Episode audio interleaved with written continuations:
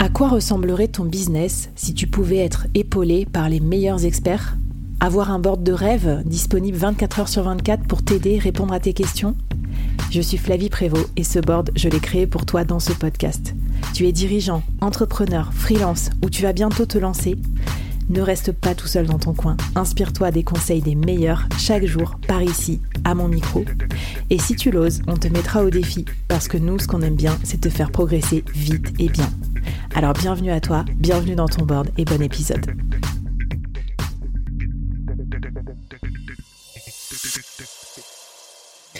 Alors comment être crédible en tant que nouvellement euh, freelance fractionnalisé, surtout si on a un poste de C-level donc euh, chef des ventes, directeur marketing, euh, directrice technique, directrice produit.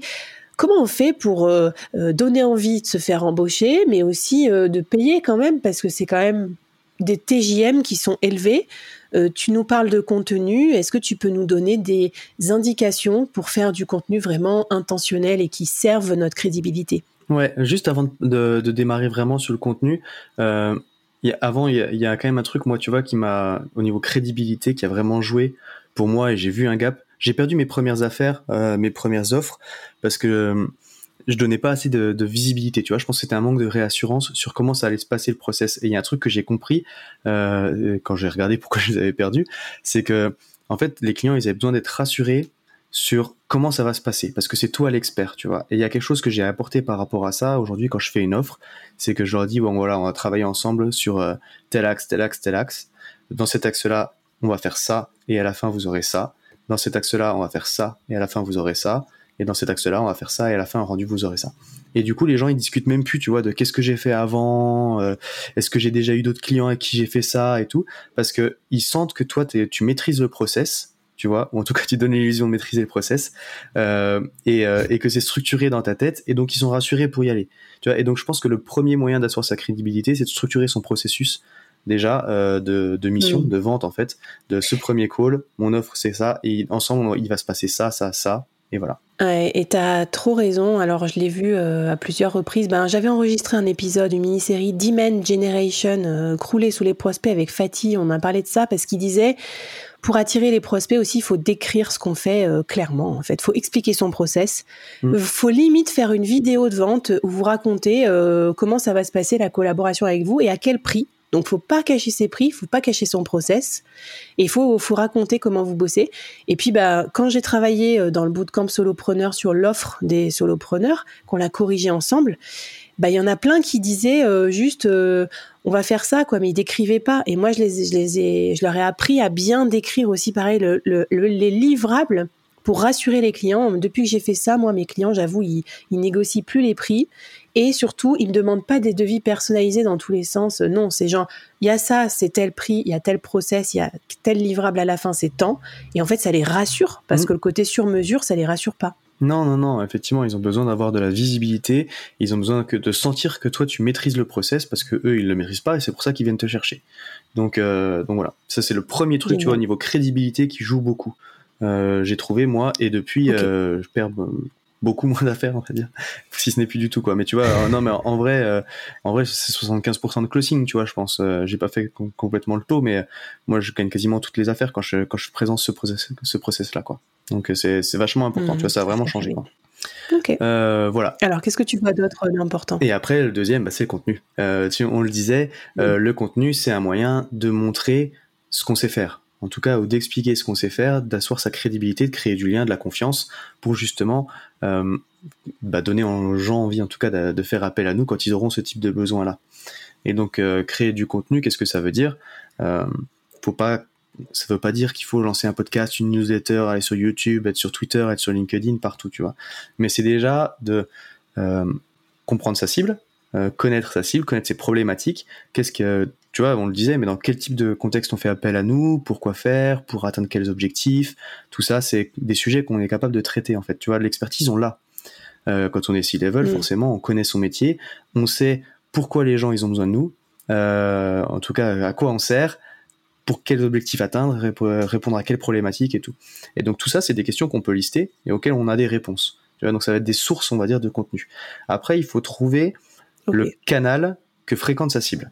ça sert à rien euh, de faire un podcast si ta cible n'en écoute jamais. c'est même si t'aimes bien ça, mm. c'est malheureux euh, parce que tu te, serais, tu te serais bien éclaté, mais c'est comme ça. Euh, et donc euh, donc c'est c'est de trouver sur quel canal euh, la cible va s'informer. Et donc bon bah on, on l'a dit, forcément LinkedIn ça ça fonctionne très bien en B2B. et donc ça peut être un premier endroit où on va créer du contenu tu vois mais ça veut pas après ça veut pas dire que si t'es à l'aise euh, pas à l'aise à l'écrit t'es pas forcément obligé de te lancer sur LinkedIn. Tu peux très bien euh, faire un podcast et aller le distribuer derrière sur LinkedIn. Faire un post pour tu vois et dans ce cas tu fais des posts de promotion euh, avec un contenu majeur qui va être ailleurs. Tu vois que tu recycles du coup sur ce canal là pour le mettre devant les yeux de ta cible. À condition quand même que les gens écoutent un peu de podcast quoi. Mais voilà le contenu c'est un mm. super moyen d'assurer sa crédibilité. Et en fait on va être régulièrement devant les yeux de, de, de nos prospects tant et si bien qu'on les éduque un petit peu et quand ils auront un besoin, ils vont faire, faire appel à nous. C'est un ça que ça sert en fait, on va dire. Et après, dans ces contenus-là, tu as aussi euh, les cas clients. Tu vois, et le cas client, c'est le contenu de réassurance un petit peu par, par excellence. Euh, parce que c'est un moyen de montrer qu'on a déjà traité cette problématique-là pour d'autres personnes euh, et qu'on est capable donc de résoudre ces problèmes-là que eux aussi peuvent avoir. Et donc c'est un moyen de rassurer. My money ride. I'm on the pedal, show you what I'm running like.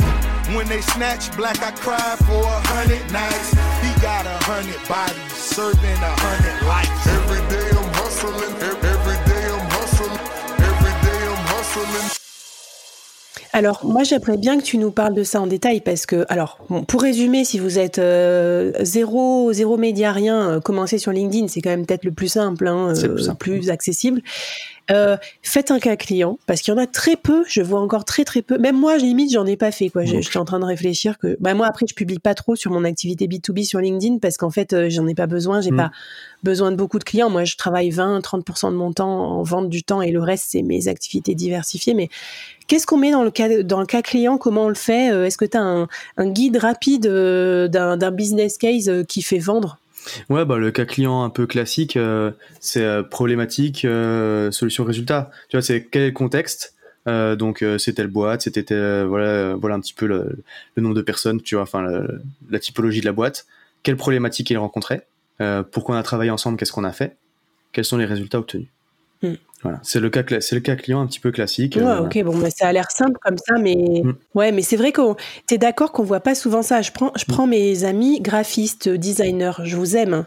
mais des fois vous faites des trucs, je comprends pas. Vous mettez le logo avant, après. Mais on s'en fout parce qu'en en fait, on pourra toujours dire j'aime, j'aime pas, j'aime bien le violet, j'aime pas le bleu, euh, c'est quoi ce logo euh.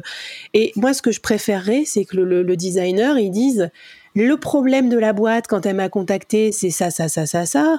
Du coup, j'ai cherché un logo qui permette de résoudre ça, ça, ça, ça, ça, et voilà le résultat, hmm. non? Ouais, ouais, carrément, expliquer un petit peu le process derrière. Après, c'est vrai que le avant-après, euh, liker, machin, ça aide beaucoup la visibilité du poste. Et à ce moment-là, faut rédiger un petit peu le contexte, tu vois, le pourquoi. Faisant un carrousel et vous t'explique effectivement le, avant-après, ce que tu as fait et pourquoi tu l'as fait.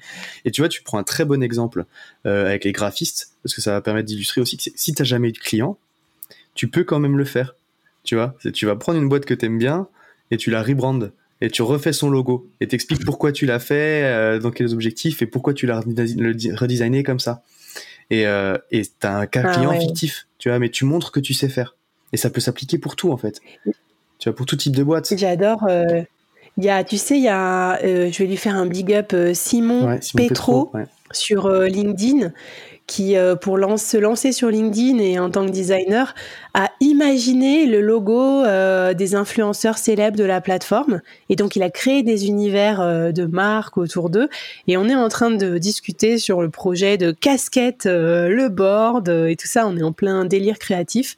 Donc voilà, je lui fais un petit big up, mais allez voir son profil aussi sur LinkedIn parce que c'est une masterclass de business case fictif. Et au final, il a vendu des missions en faisant ça. Ouais, et il a volé la visibilité de ces personnes-là. Tu vois, c'est ça qui est aussi intéressant quand mm. tu fais ce type de contenu-là, c'est que du coup, ces gens-là, il les a tagués. Tu vois, c'est comme tu l'as dit, c'est des gens qui sont connus sur la plateforme et qui du coup, en fait, vont se faire le relais derrière de, de ce travail-là, quoi.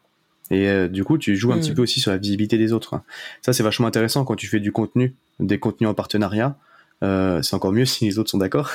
Mais euh, avant, tu vois, de, de, parce que du coup, c'est un très bon moyen de, de capter une partie de l'audience qui existe déjà, des personnes avec qui tu crées du contenu. Tu vois ce qu'on fait ensemble là, par exemple. Moi, je viens sur ton podcast.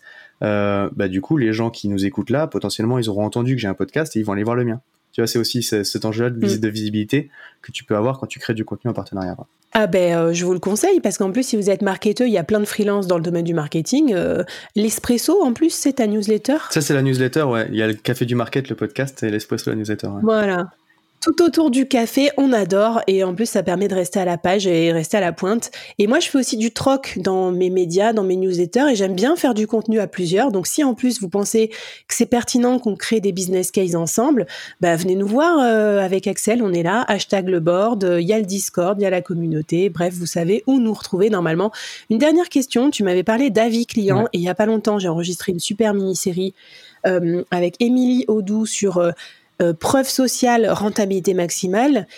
Euh, comment tu fais pour euh, récolter Enfin, est-ce que tu utilises des avis de tes clients dans l'offre fractionnelle, notamment pour rassurer tes prospects est-ce que ça fait partie de ta stratégie de contenu? Ouais, les avis clients, c'est vachement important, surtout quand tu démarres. En plus, on a, parlé des plateformes aussi, mais ça joue le jeu des algos des plateformes, d'être capable de récupérer des avis.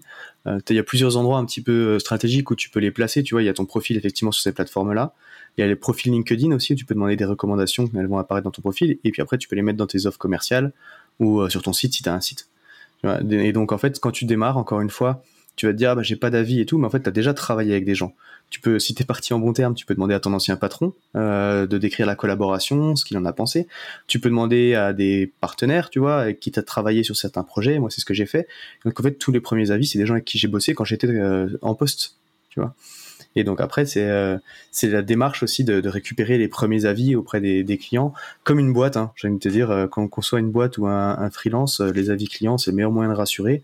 Mais par contre, ça tombe jamais tout cru. Il faut bien, bien penser quand même à aller le demander, quoi quelques lignes euh, pour euh, dire ce que tu as pensé de la collaboration Bah écoute, euh, pour ça, je vais les renvoyer vers. je vous renvoie vers la mini-série avec Émilie. Elle vous mm. explique tout ça, comment on fait, comment on fait un feedback, comment on fait pour récupérer la précieuse, le précieux avis client. Donc c'est parfait. Allez, un petit défi avant qu'on passe au dernier épisode où tu nous vas nous raconter aussi tous les pièges à éviter en tant que fractional freelance. Ouais, bah le, petit défi ce coup-ci, ce serait de créer son premier cas client, hein. que ce soit un, un, vrai ou un cas client fictif ou alors même de s'imaginer comme son propre client tu vois comme euh, bah, moi du coup j'ai créé ma stratégie de contenu je pourrais expliquer comment j'ai fait. Voilà donc euh, on l'a dit ou alors comme Simon qui a identifié euh, du coup les qui a redesigné les logos des principaux créateurs qui sont des cas clients fictifs du coup Super, ben, hâte de voir ça. Si vous postez sur les réseaux sociaux, ben, taguez-nous, on viendra vous encourager avec plaisir. Enfin, vous groupis, vous recommander, vous encourager entre solopreneurs, on est comme ça. Euh, merci beaucoup, Axel. Je te propose qu'on passe au dernier épisode. Donc, tu vas nous raconter euh, toutes les choses trappes à éviter quand on se met en fractional freelance. C'est parti.